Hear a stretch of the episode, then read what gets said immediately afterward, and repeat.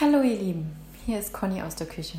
Ich melde mich bei euch, ähm, ja,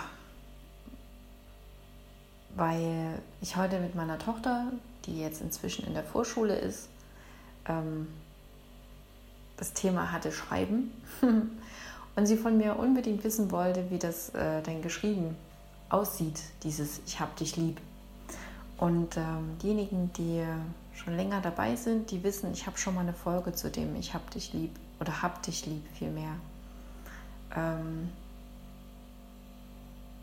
gemacht habe. Und ähm, ja, ich machte meine Tochter, als ich die Buchstaben halt für sie so anordnete, auf einem Extrazettel und dann auch nochmal die Worte an sich nummerierte, damit sie weiß, in welcher Reihenfolge sie kommen. Weil äh, rechts, links, das, äh, ja, sie macht es halt noch anders.